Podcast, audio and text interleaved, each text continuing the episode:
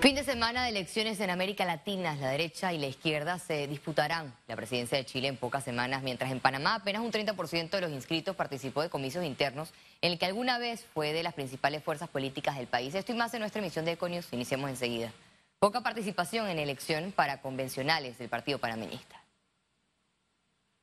El 70% de la membresía del Partido Panameñista se abstuvo de acudir a las urnas en el proceso interno de este domingo, donde se elegirían convencionales e integrantes para las secretarías de la mujer y la juventud. Esto es más de lo que esperaban los organizadores. Es una señal de una participación que incluso está por encima de lo, de lo que se tenía previsto, una participación, se puede decir que récord, una participación que demuestra que el partido está más vivo que nunca, que está más fuerte cumpliendo con un eslabón más dentro del ciclo de este quinquenio rumbo hacia, hacia el 2024.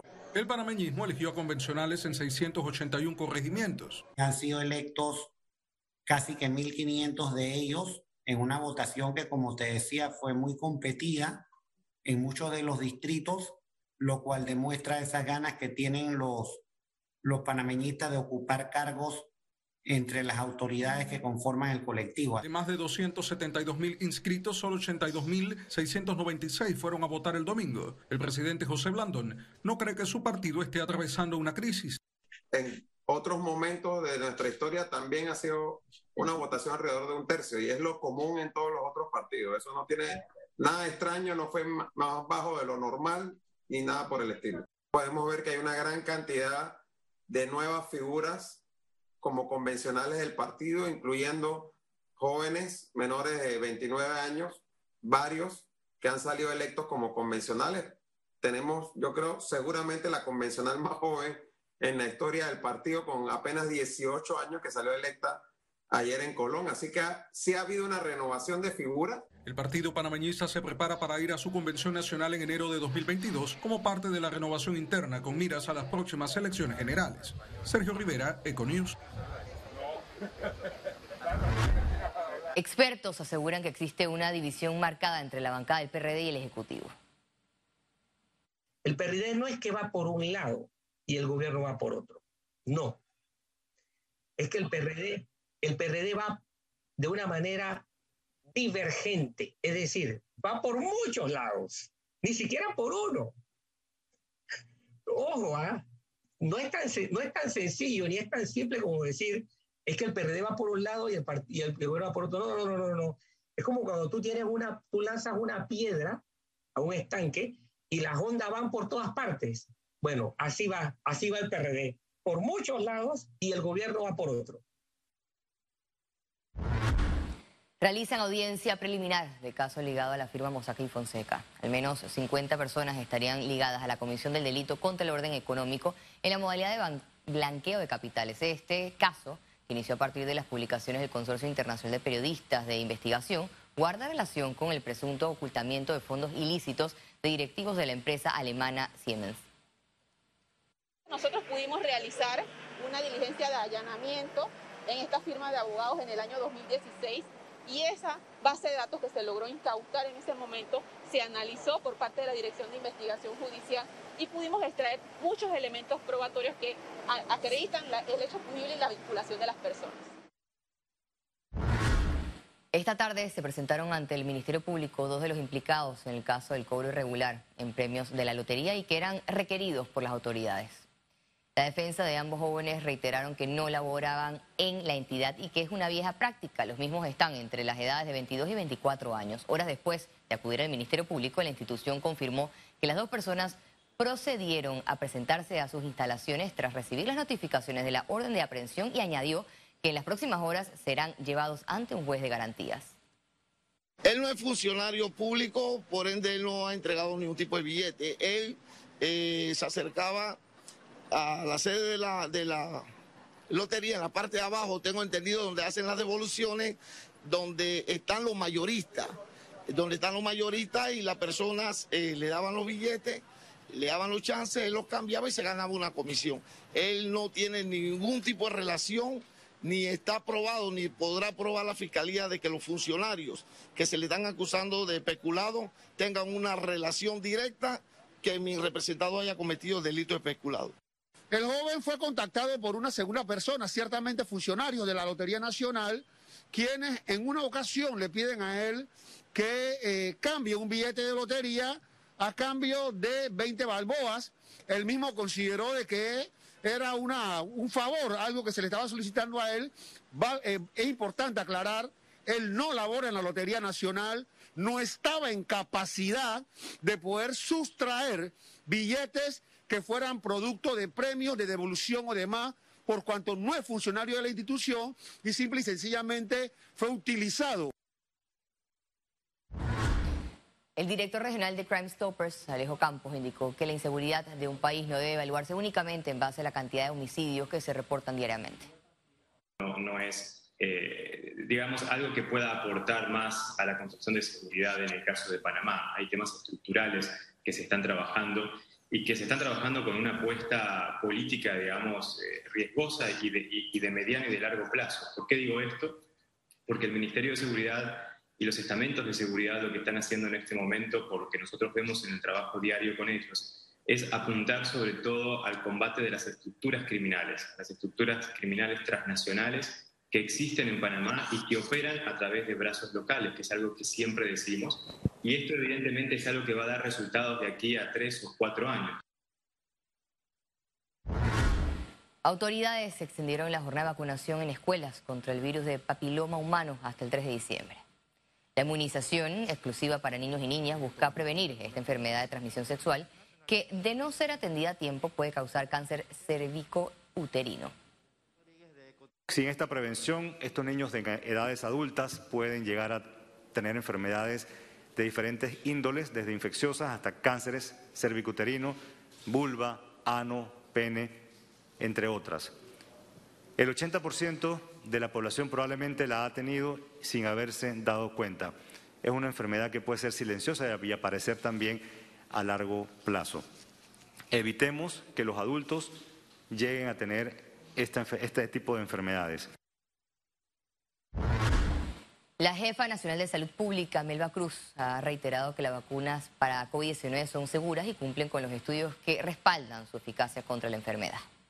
Las vacunas contra la COVID-19 utilizadas en nuestro país, o sea, la Pfizer y la AstraZeneca, cuentan con autorización de uso de emergencia, que es un acto administrativo mediante el cual se verifica que cuenten con un estudio clínico en curso que respalda la evidencia de eficacia y seguridad revisado y aprobado por autoridad de alto estándar autoridades reguladoras nacionales de referencia regional. El director de Senacit y miembro del consorcio de vacunas, Eduardo Ortega, afirmó que las cifras epidemiológicas hablan del inicio de la cuarta ola de casos COVID-19 en el país. Ya tenemos casi dos años de pandemia, no es que estemos debutando con esta pandemia. Sabemos lo que tenemos que hacer, tenemos que regresar a lo básico y eso básico es lo que nos va a permitir mitigar esta cuarta ola. Creo que estamos al inicio de una cuarta ola. Nuevamente es una pandemia, en este caso la mayoría de personas no vacunadas. Cuando miras el número de fallecimientos, 90% de los fallecimientos que estamos teniendo son personas que no habían completado su esquema de vacunación. Solamente 9, 9.5% de personas que, están, que, que, han fallecido han sido vacunadas y son personas de muy, de muy alta edad, personas con obesidad mórbida, personas con comorbilidades la vacuna funciona. Creo que estamos en un momento de la pandemia en que sabemos lo que tenemos que hacer y tenemos que regresar a lo básico. La positividad de pruebas COVID-19 en Panamá se mantuvo en 3.6%. Veamos en detalle las cifras del MINSA.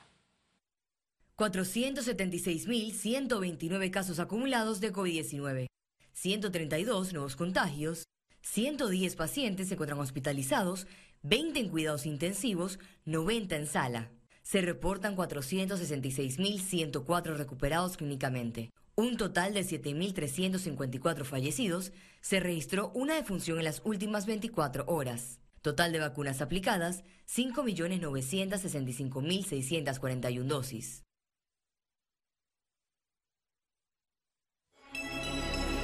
Economía. Las empresas afectadas por la pandemia podrán optar por el mecanismo de reorganización conciliada para recuperarse. El Centro de Conciliación y Arbitraje de Panamá, con sede en la Cámara de Comercio de Panamá, anunció su servicio de reorganización de empresas a través de conciliación para promover la conservación de estos negocios y sus empleos. Durante la pandemia estuvo funcionando siempre, nunca cerró y se definieron muchos casos de arbitrajes y se abrieron casos nuevos de arbitraje y fueron resueltos durante la pandemia. Todo se hizo virtualmente y se pudo eh, dar la justicia que se requería en las diferencias entre dos empresas. A la fecha recibieron su primera solicitud de arbitraje. Se trata de un mecanismo extrajudicial en el que la empresa deudora y sus acreedores negociarán un acuerdo con un conciliador para recuperar la empresa. Durante el periodo de seis meses, los deudores, es decir, las empresas que se acojan al sistema de reorganización conciliada van a tener protección financiera deben cumplir con las siguientes condiciones. Primero, probar que han sido, tienen una situación de cesación de pago, de insolvencia inminente o falta previsible eh, de liquidez debido al estado de emergencia producto de la pandemia COVID-19 y tienen que haber tenido un mínimo de 24 meses de operación continua. Eh, que presenten el aviso de intención en un plazo máximo de dos años. Este servicio aplica para micro, pequeña, mediana y gran empresa. Las tarifas varían dependiendo del tamaño de la empresa y de su deuda. Ciara Morris, Econews. Este 26 de noviembre los comercios celebrarán el Black Friday en Panamá espera que un gran número de clientes se aproximen a realizar compras en los centros comerciales como parte del proceso de reactivación económica. La Cámara de Comercio de Panamá recomendó el consumo responsable, es decir, hacer compras y apoyar al sector, pero solo cosas que de verdad se necesiten. Se esperan ofertas y descuentos de hasta 70%. La presidenta de la Asociación Panameña de Centros Comerciales indicó que registran números positivos en ventas, sin embargo, se necesita trabajar en una reactivación de turismo de compras se están empleando los mecanismos. Sin embargo, debemos ser un poco más agresivos y para eso estamos trabajando en coordinación con la Cámara de Turismo y los diferentes eh, gremios eh, relacionados al tema turismo. Nos ha costado un poco por el tema de las restricciones que tuvimos, pero ya eh, esos, esos problemas han sido subsanados y yo creo que ahorita es alinearnos todos a tener campañas en productos identificados. Panamá es un país multiproducto y creo que hay que tener campañas para todos los productos que ofrece Panamá de una manera muy agresiva y atacar los mercados que eh, responden más rápidamente, que son los mercados de Latinoamérica. La solicitud del código QR para ingresar a restaurantes como medida de bioseguridad debe ser un mandato de gobierno, señalan empresarios. Eso debe ser un mandato del gobierno pero no tienen los pantalones bien puestos porque no quieren perder puntos políticos. Entonces, hacen que la empresa privada sea el que se sacrifique y no es justo. Lo que tú dijiste eh, con las redes sociales que están eh, eh, masacrando algunos restaurantes que han tomado esa decisión, ¿ok? el que sufre es el negocio. A nosotros nos ha costado mucho llegar hasta aquí nos ha costado años de tener una empresa. Entonces no es justo que nos den a nosotros ser los policías y tomar la decisión. Los empresarios piden la eliminación del control de precios para lograr un mercado más competitivo, esto a medida de, del alza en precios en varios productos en el país. Debemos obviamente permitir, como es la economía panameña, una, economía de libre mercado y debemos proteger ese, ese, modelo de libre mercado para que sea a través de la competencia eh, de los distintos empresarios que se logren los mejores precios en el mercado. Pero de igual forma también preocupa un poco, y fueron los temas que nosotros conversamos tanto con eh, los empresarios de Azuero, pero también con los empresarios de Chiriquí, la posibilidad de que si no se toman acciones concretas de manera inmediata, eh, preocupa obviamente que no se logre eh, suplir a todos los productores con los insumos eh, que se necesitan para poder garantizar la producción el próximo año. El gobierno aseguró que la escogencia de Panamá como sede del próximo foro de Bloomer en el 2022 atraerá inversiones al país.